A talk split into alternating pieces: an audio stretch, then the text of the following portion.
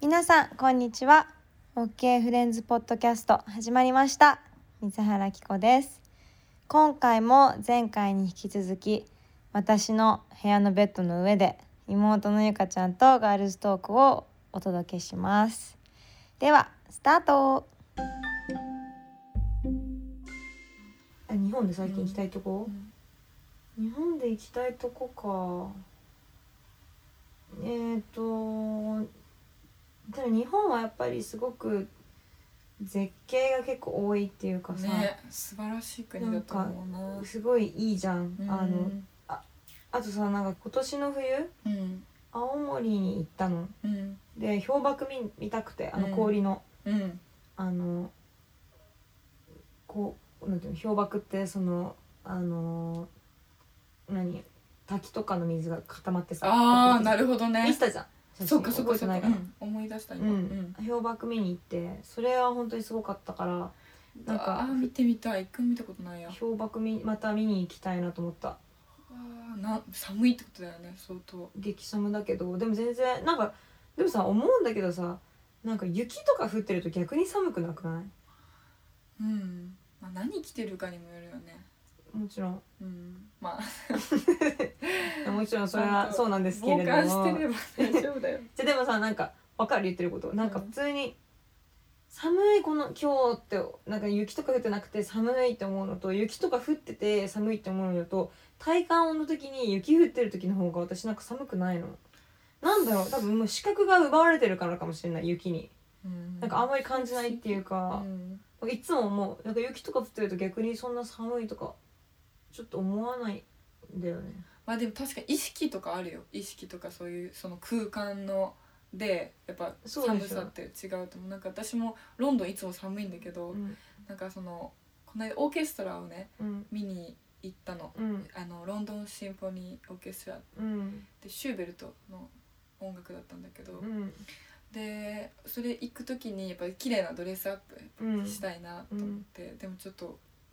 こう薄着だったのうんあーどうしよういけるかなっていつもいつもならめちゃめちゃあったかい格好でジャージみたいな格好で普段歩いてるのに、うんその日だけちょっと頑張ろうと思ってうん気合い入れて、でもそなんかそ意識でそうなったとあの意識的にそうやってマインドをいけると思ったら全然大丈夫だったから うんそういうことあるのかなとかちょっとう思っんなるほどね。わかるわかるた、。うん、でもすっごいそのオーケストラもね生でやっぱりオーケストラ聴くっていうことすっごい大事だなって思ったんだけど。いいね。なんかそのやっぱ一つ一つ一つのさ例えばバイオリンとかなんかいろいろあるじゃん楽器が。うんでさ多分50人ぐらいがさみんなさ演奏してプロがさ、うん演奏してさそのいろんなパートをさこう表現していくわけよ。うんで指揮者がさこうこう指揮するこうウェーブを作ってるみたいなうん感じでみんながその流れをキャッチしてこうピうんューやるみたいな。うんでそれをみんながさ 50, 50個の例えば50個のその音が。うんこう融合して、うんそれがななんか生で聞くとやっぱすごかったのうん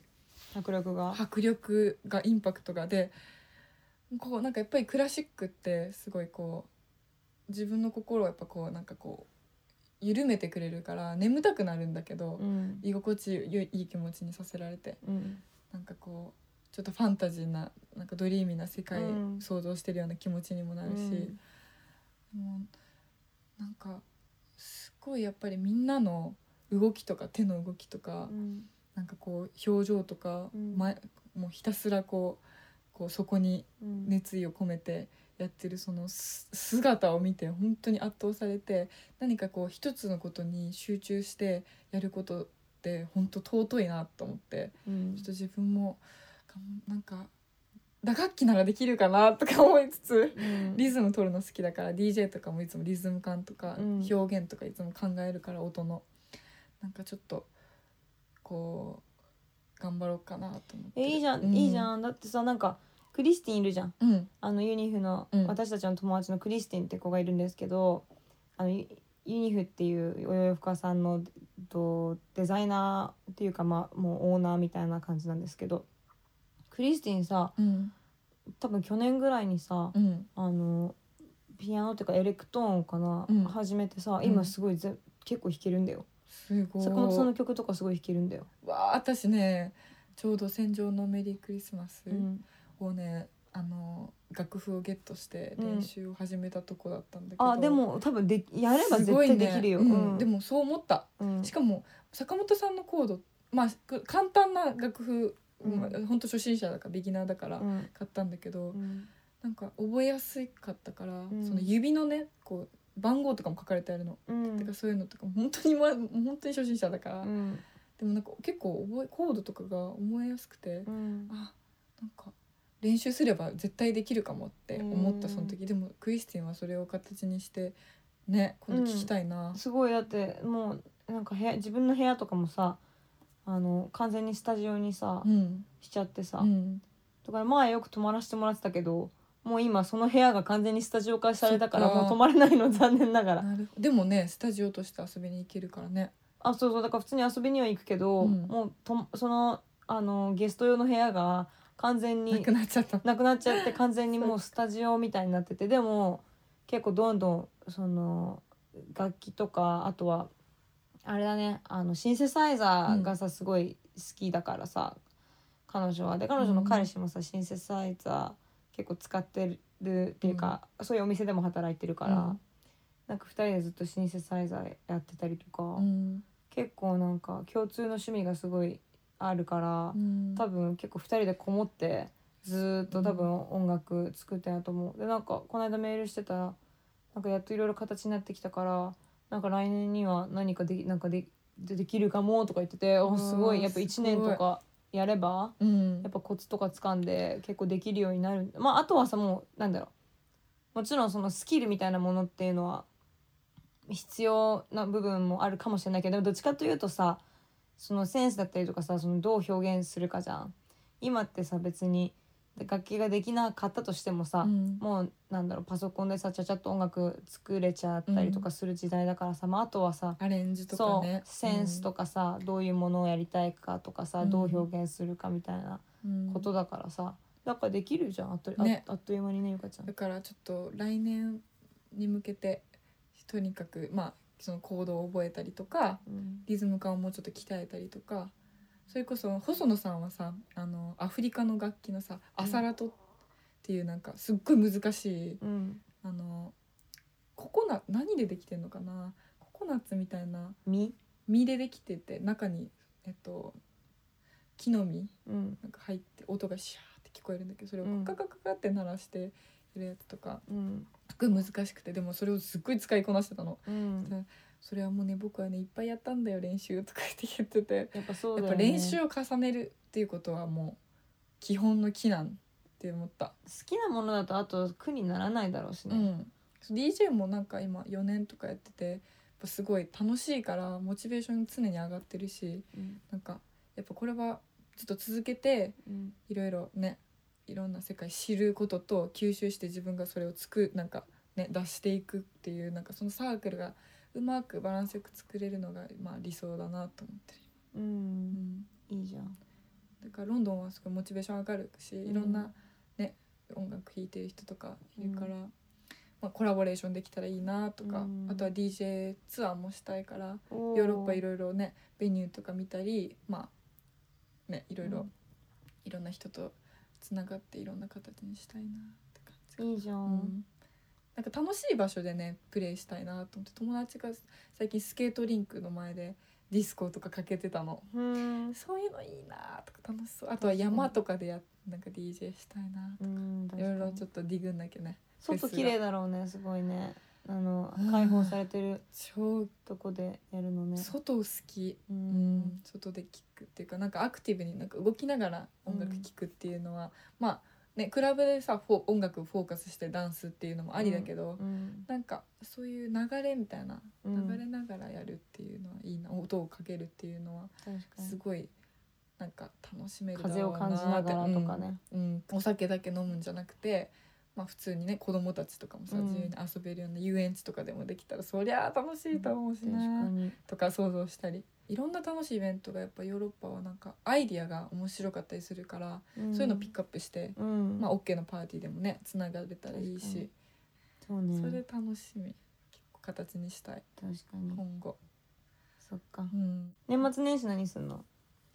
私ドイツ行きたいなんだあいいなそう私もドイツ行クきたリいスマスのその超寒いと思うけどうんそれはもうわかっちゃんとねうん傍観して、うんでマーケットがあると思うからクリスマスだし、でえードイツだからさやっぱりうん本場っていうかさ、うん一回見てみたかったからで見てでまあカウントダウン開けてロンドンのそのバービーバービー館でうんそのなんかねまたオーケストラがあるのへえいやそれもしかしたら見に行くかないいなバービカンホール大好き大好き細野さんねうん去年行ったよねやてもん私たちねすごい細野さんいいと場所だよねあそこねもうあんなおしゃれもうずな何年前からあそこの建物はね建築ってかえ多分作られたんだろいや前なんか調べたらちょっと忘れちゃったけど多分結構70年代ぐらいからあるみたいな話じゃなかったっけ、うことは90もう50年前ぐらい多分そう待ってまままま間違ってるかもしれないけうど、ん、でもすっごいとにかくかっこいいよね、うんバービカンは私ロンドンの中で結構ベストスポットに入る、わかるうんいいなぁ完全にあ久しぶりとはまあでうもんイーストロンドンうんはやっぱりなんか結構おしゃれエリアって言われてて、うんなんか古着屋さんとか日曜日サンデーマーケットがあったりとかしてでめちゃめちゃ可愛い古着置いてたりインテリア置いてたりとへか、ーインテリア買ったりしたこの間あいいじゃ、うんん何フ買ラっッたトのメイトと一緒に選んで何買ったの椅子なんだけ、どそれがえっとね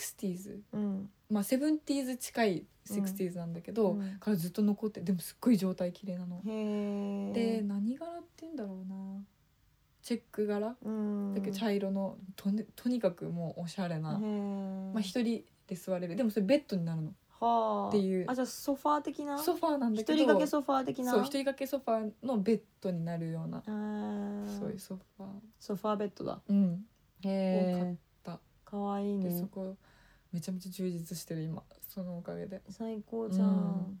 本当に可愛いのがいっぱいあるからロンドン毎寒い週今あー結構寒いあ寒いんだ超寒い時は寒いしやっぱ天気はねほんと悪いみんな言うじゃんやっぱロンドンは天気が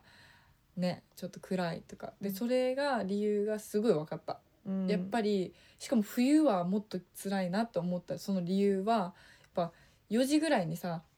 あ猫ちゃ んがそう夜にさうんあの日が暮れるのがさ3時半4時ぐらいマジそうだからもう例えば夜さじゃあクラブに行って遊んで帰ってまあ昼ぐらいに起きるとするじゃんうんそしたらもう暗くなっちゃうみたいなそうだねだから一日がさもずっとう暗いんだ暗いのうんだからちょっとなんかこうやっぱり太陽がないとモチベーションがやっぱりちょっとね下がりはしないけどまあ太陽大事だからねちょっとやっぱりねあーあーみたいになっちゃう時があるの。でなんか最近ねあの任天堂のそのスイッチのあのマリオカートうんにハマってるんだけど、うんでそれマリオカートねすっごい最近のテクノロジーすごいなと思ったのうが、んそのしそのまあ例えばその昼間のシーンとか、うんそのコースうん走るうんとして、天気がねなんか太陽がぷわーって出てるの、そのゲームの中で。うんでもそれがすごい気持ちよく感じる のもはや私は麻痺しちゃってるぐらいやばそれくらいでもテクノロジーってすごいなんかやっぱ2019のうんこの技術はもうかレベルが、あうんもうすっごい上がってるんだなと思って、へだから人間がそうやってなんかゲームの世界でなんかこう生きていけるようなーバーチャルみたバいーなチャルみたいなのってやっぱあるんだなって思ったその時うにんだって本当に私太陽ないとところにいてそれを感じちゃうんだもん確かにだからわあこれは面白い発見だなとか思ったりした、へうえん、新しいパルコできたの知ってるあのあそうだまだ行ってリないニューなアルしてどう行えっいやなんかそう東京戻ってきてなんかみんな私の友達とかオープニング行ってたからさ、うんみんな行ってたじゃん、たうんだからそれ見たくて見に行ったんだけどいや結構すごいあの大きいお大きい大きい大きい、へえ面白くてあレイジ君とかパーティーもやってたりしたから、ね2回ぐらい行ったんだけけど、うんでもまあすごいなんだろう充実しててあもうここに行けばあなんか欲しいものはぜ全部揃ってるみたいなぐらいのブランドもいっぱいあるし。へえなんかあのハイブランドから結構なんだろうあのすごいブランドのバリエーションもあってあのロリータのさああいうブランドみたいなのあるじゃん、うん、ああいうああいうのとかも入ってるからマジだでから結構多分なんだろう観光で来た人ももうがっつり楽しめる感じなんだけうどわーすごい、でも一番おもろかったのはあなんかね私地下行ってなくて地下は結構おもろいらしくて、うん、ゲテモノの料理なんかレストランみたいなのあんだってなんか虫とか、そういうのとか食べれるレストランカオスキッチンの忘れちゃったっすごいていうとこがあるらしくてそこねそんなの存在するんだチェックできてなくて地下は結構ねカオスゾーンらしくてそこね見見逃したからちょっとねままたチェックしなきゃと思ってるんだけどうんでもあと一番上の階がゲームなの。へーでそれが結構い行けばいいじゃんなん行かくすごいいいなと思ってう、んやっぱさ洋服ってさもちろんなんだろうみんな好きだと思うんだけどやっぱりさなんだろう一昔前に比べるとさみんなやっぱ買わないじゃん服ってまあもう古着がねあるしもう有り余ってるからね今この時代だ服だしさそのなんだろうそんなさ洋服にお金を使うことよりも多分他のことにお金使うことの方が多いと思うの普通に生きてると。うんまあそうね人によるかもだけどでもわかるそれはそうでしょ、なんかそう思うのやっぱこうかさばるしなんかなんだろういやよまあいいんだけどその多分買う分量としてはそんなこう減ってると思うのねうんでもなんかだってやっぱでもんそこにゲームを投入してパルコすげえと思っうんいやてそうだねゲーセンってことゲーセンじゃないの一番上はもうゲームなのでポケモンのポケモンのコーナーがあったり、うん多分任天堂のコーナーがあったりあのへえそういろいろいろんなコーナナーがあるんだけど、あの基本ゲーム界なのね上は全部、ですマリカーとかあるのかなあると思う絶対だからさで体験とかできたりあとグッズとかも売ってんだけどなんかやっぱさぎそこにゲームが入ることによってさやっぱ客層広がるっていうかさあとなんだろううんゲームってさやっぱ超強いじゃん日本特にゲームすごい、そう世界共通だしさやっぱゲームってさみんな大好きだからさ、あと日本に来る観光客の人とかはさ、うんやっぱ絶対漫画が好きだったりとかさ、うそういうやっぱなんだろうマリオとかさ、うんめちゃくちゃ世界的にも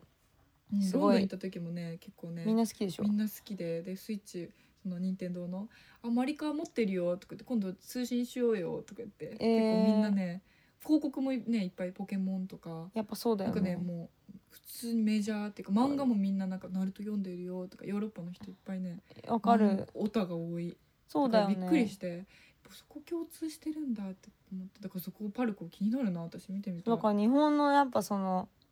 なんだろ結構面白いアニメうと、か、ゲームとかってすごい強いからそれを一番上の階に持ってきたのは結構すごい頭いいなっそてれ面思白いアイデアう思って、結構ね面白いなって思った、うん、うんその発想すごく好きだな、ねうんって感じだったな。